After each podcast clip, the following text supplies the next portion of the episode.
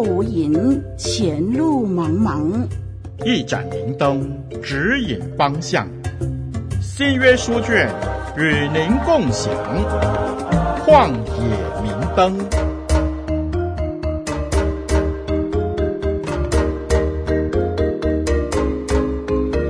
听众朋友，大家好，我是您属灵的小伙伴凯文老师，楷模的楷，文章的文，我是凯文。欢迎大家收听由活水之声录音室为你呈现的《旷野明灯》。凯文老师将会借着交流和大家一起来分享，我们一起来探究彼得前书啊。如果在前几集你一直在关注《旷野明灯》的小伙伴们，你大概就可以知道我们今天啊将会完成第一章的查考啊。在过去的节目当中啊，一直重复的一个身份的关键词呢，就是寄居。寄居是什么意思呢？之前解释过了，寄居不是旅游，我们不是来到这个世界观光，或者带着一种享受玩乐的心态。但是寄居也不是逃避啊，因为我们在这寄居的土地上，所有的事情，在幕后的日子会有一个审判，记得吗？在被拣选的这个身份上，我们已经是天国子民的户籍。我们不能依恋这个世界上的户籍，我们不是用这个世界的标准来驾驭我们这个天国子民的户籍，我们是用天国子民的样式来影响这个世界，来把福音、把耶稣基督的救赎带到这个世界。凯文老师认为呢，这是前几集的节目当中相当重要的教导，也是我们。从前在阅读阅读这个彼得前书可能会忽略的一些神学教导，因此凯文老师在今天的啊这个节目的开始之前啊，就要和小伙伴们一起来温习温习啊，盼望这不单让我们看懂彼得前书，更让我们明白上帝的心意，同时可以在这片寄居的土地上活出被拣选的样式。在上一集的节目，我们解释到第二十二节。今天我们继续往下看第二十三节到二十五节。你们蒙了重生，不是由于能坏的种子，乃是由于不能坏的种子，是借着神活泼长存的道。因为凡有血气的，尽都如草，它的美容都像草上的花，草必枯干，花必凋谢，唯有主的道是永存的。所传给你们的福音就是这道，这是彼得前书第一章二十三到二十五节。听众朋友，我们是这个世界上的寄居者，但是不要误会了，寄居在这个世界上虽然说是暂时的，但这不表示这个世界 是完全没有价值的。我们是不需要贬低这个世界的价值观的。因为我们不是躲在深山修行的道士，记得啊，我们更不是愤世嫉俗的，所以基督徒不是社会的边缘人。呃，有许多的基督徒啊，在这个世界上的各个角落都有很伟大的成就啊，这当中不都是基督徒，也有许多啊，是非基督徒。无论在科学、医学、文学、影视界，甚至天文、地理等等等。基督徒仍旧主动积极参与在这个世界的当中，所以基督徒不是讨厌这个世界，把自己锁在自己的乌托邦当中，然后在自己的温室里面自我陶醉，或者说自我麻麻醉。在今天的教会当中，其实有许多的牧师传道都有相当高水平的教育程度。我们回到刚才谈的。这个世界是我们寄居的，但是不表示没有价值。无可否认，这个世界真的有很多的黑暗面，有很多的败坏啊！特别是当你成为基督徒以后，当你懂得上帝的心意以后，当你用圣经的标准去批判的时候，你就会发现这个世界有许多的事情，许多的标准都是很黑暗、很罪恶的。梁家林牧师，一位啊，凯文老师相当敬重的牧师。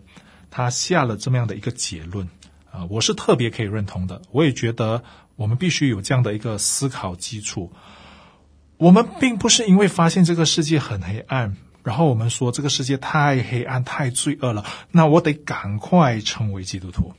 不是的，相反的，我们是因为成为基督徒以后，我们接受基督教的信仰以后，我我们才发现这个世界的败坏，而且我们才发现这个世界有多败坏，自己从前是如何享受在这种最终之乐当中。梁牧师这句话很有味道啊，我就把它一字一句的把它记录下来。真正让我们弃暗投明的，是因为基督教信仰的好，而不是因为这个世界的败坏还有罪恶。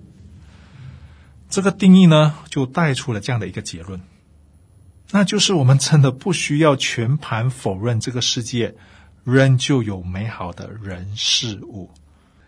我们不用表现出这个世界就只剩下基督徒是好人。有时候我们堕入了思考逻辑和信仰的一个偏差。这个世界上的基督徒都是大好人，那非基督徒都是大坏蛋，真的是这么一回事吗？凯文老师就认识很有责任感的回族朋友啊，我也有一位替我看诊的专科医生，他是一位很细心啊，很有这个医生品德的，很有责任感、很有医德的医生。凯文老师特别喜欢看电影，还有一些音乐啊。这这当中呢，有很多杰出的影视作品呢，都是来自非基督徒。然而，他们的创作都很有创意，而且也得到肯定。啊，在疫情之前呢，凯文老师每一年都会到不同的地方去探访、宣教啊，或者去旅游啊。这些地方的风土民情啊，人和人之间的温度。凯文老师到现在都记忆犹新。我要告诉你，这当中有超过一半的记忆是来自非基督徒的朋友。别搞错了，我们不是很有智慧，然后我们选择了基督教，然后我们就处于高人一等，或者呃，我们说我们会选择成为基督徒啊、会成为基督徒的都是大好人，都是人品兼优的，千万。千万别别搞到好像任何的事情只要交给基督徒处理就万无一失，只要交给非基督徒去办就会鸡飞狗跳，好像基督徒都是正人君子，非基督徒就是鼠窃狗盗，人面兽心。凯文老师这里就不多说了，听众朋友，你可能可以稍微留意一下你周围的邻居、你的朋友、你的亲戚，我相信有很大部分都不是基督徒，你看看他们的言行举止。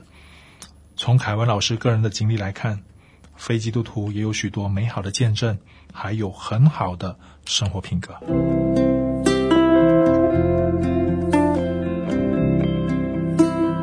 脚前有灯，路上有光，不再迷茫。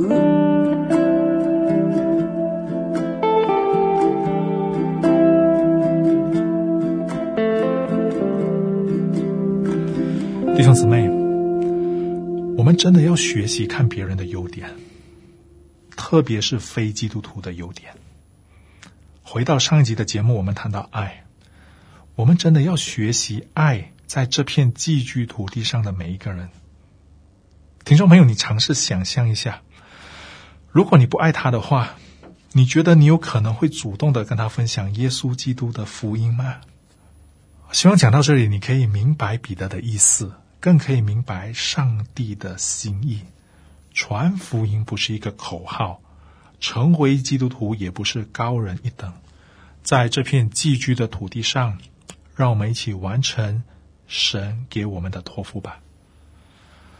不是只有基督徒才值得被上帝爱，这很大群还没有相信耶稣的朋友，他们也值得耶稣基督的爱。听众朋友，耶稣基督的福音呢，并不局限在单一群体的身上。耶稣，耶稣基督也不是为单一群体把自己的身体撕裂。同样的，耶稣基督的福音也不应该因为你很讨厌某个群体，而将这个救赎美好的恩典白白的扣留在你的生命当中。朋友们。没有谁的品德出色到更值得得到福音，也没有谁败坏到不值得得到福音。不要误会彼得的意思，彼得从头到尾没有强调这个世界有多么多么多么的败坏，彼得只是看重表达这个世界的有限，我们的心态呢，就不是鸵鸟。我们不是为了逃避这个世界的败坏而做出改变，而是为了得到那更美好的而做出改变。在这一章呢，彼得就用以赛亚书四十章四到五节呢，作为一个总结。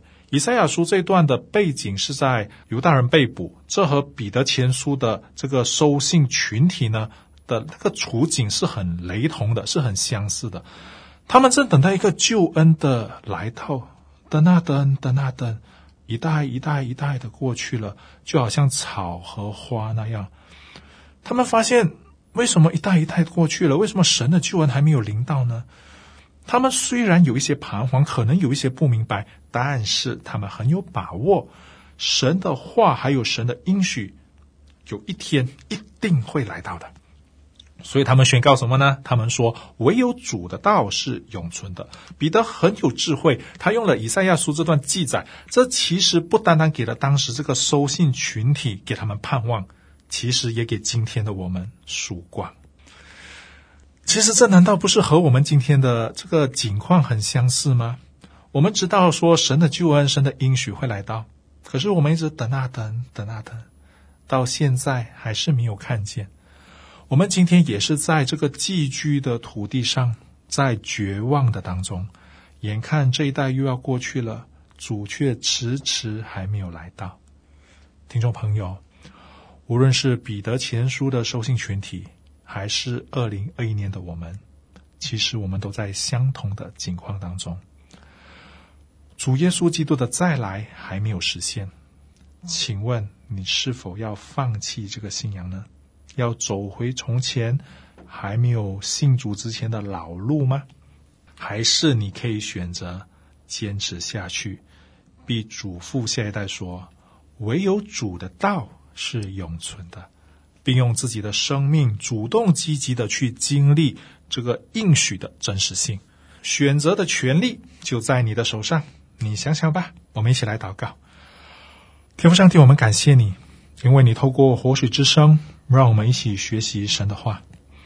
彼得前书看起来是很简单的一封书信，殊不知原来当中原来有许多是我们需要重新学习的。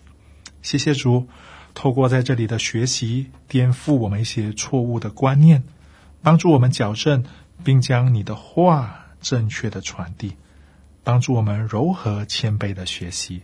奉耶稣基督的圣名祷告，阿门。我是你属灵的小伙伴凯文老师，再会。旷野明灯，照亮你的人生。